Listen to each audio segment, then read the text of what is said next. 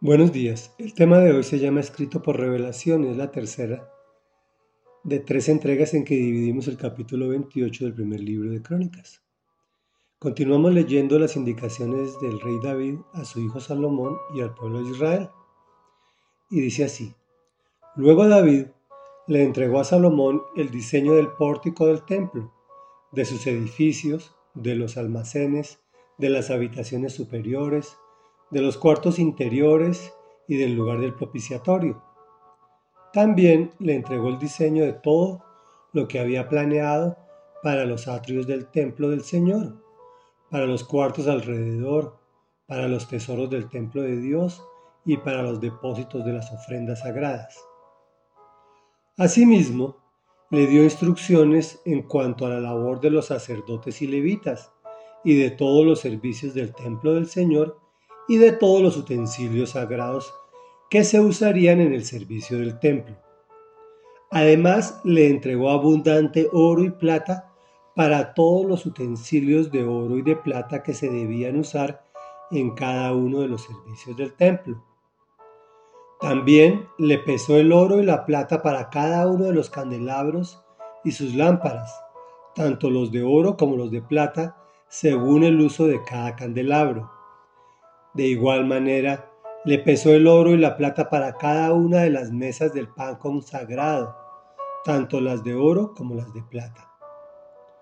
Le hizo entrega del oro puro para los tenedores, los tazones y las jarras. Le pesó oro y plata suficientes para cada una de las copas de oro y de plata. Para el altar del incienso le entregó una cantidad suficiente de oro refinado. También le dio el diseño de las carrozas y de los querubines que cubren con sus alas extendidas el arca del pacto del Señor. Todo esto, dijo David, ha sido escrito por revelación del Señor, para darme a conocer el diseño de las obras. Además, David le dijo a su hijo Salomón, sé fuerte y valiente, y pon manos a la obra, no tengas miedo ni te desanimes, porque Dios el Señor, mi Dios, estará contigo. No te dejará ni te abandonará hasta que hayas terminado toda la obra del templo del Señor. Aquí tienes la organización de los sacerdotes y de los levitas para el servicio del templo de Dios. Además contarás con la ayuda voluntaria de expertos en toda clase de trabajos los jefes y todo el pueblo estarán a tu disposición. Reflexión. Las cosas de Dios son bien contrarias a nuestra lógica. Esto nos dice que si nos queremos equivocar con el Señor, usemos nuestra razón en lugar de nuestra fe.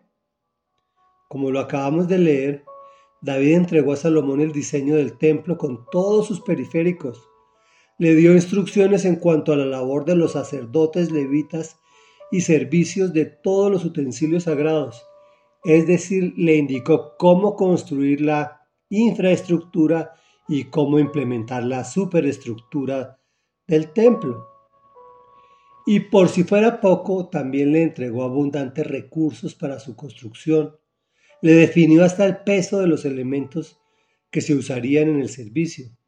Parece que también puntualizó el diseño final del propiciatorio. Pero él no tuvo que inventar nada. Dios se lo reveló, es decir, se lo dictó.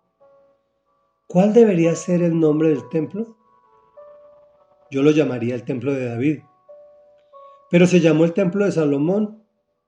Por eso es que te digo que las cosas del Señor son diferentes a las nuestras. Él cumplirá algunas de las peticiones tuyas, la mayoría, pero otras no. Lo maravilloso es que te permitirá ver tus sueños realizados, bien sea en tu vida o en la de tus hijos. Permanentemente te repetirá, no temas. Sé fuerte y valiente y pon manos a la obra. Contarás con la ayuda voluntaria de personas que estarán a tu disposición puesto que el Señor estará contigo. Oremos. Padre amado, hoy venimos a decirte, Señor, que no queremos confiar en nuestra lógica y nuestra razón, sino queremos confiar en tu palabra y en lo que está escrito en la Biblia. Gracias porque nos has entregado un diseño para que construyamos el templo de nuestra vida, con instrucciones claras y precisas. Nos has, entregado y nos has indicado cómo hacerlo para que seamos exitosos en todo. Gracias por esos abundantes recursos que nos das, porque los defines de forma clara y precisa.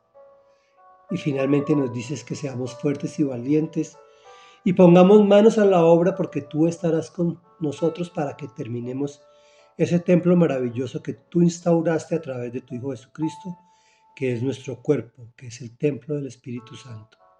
Gracias, gracias, gracias te damos en el nombre de Jesús. Amén y amén.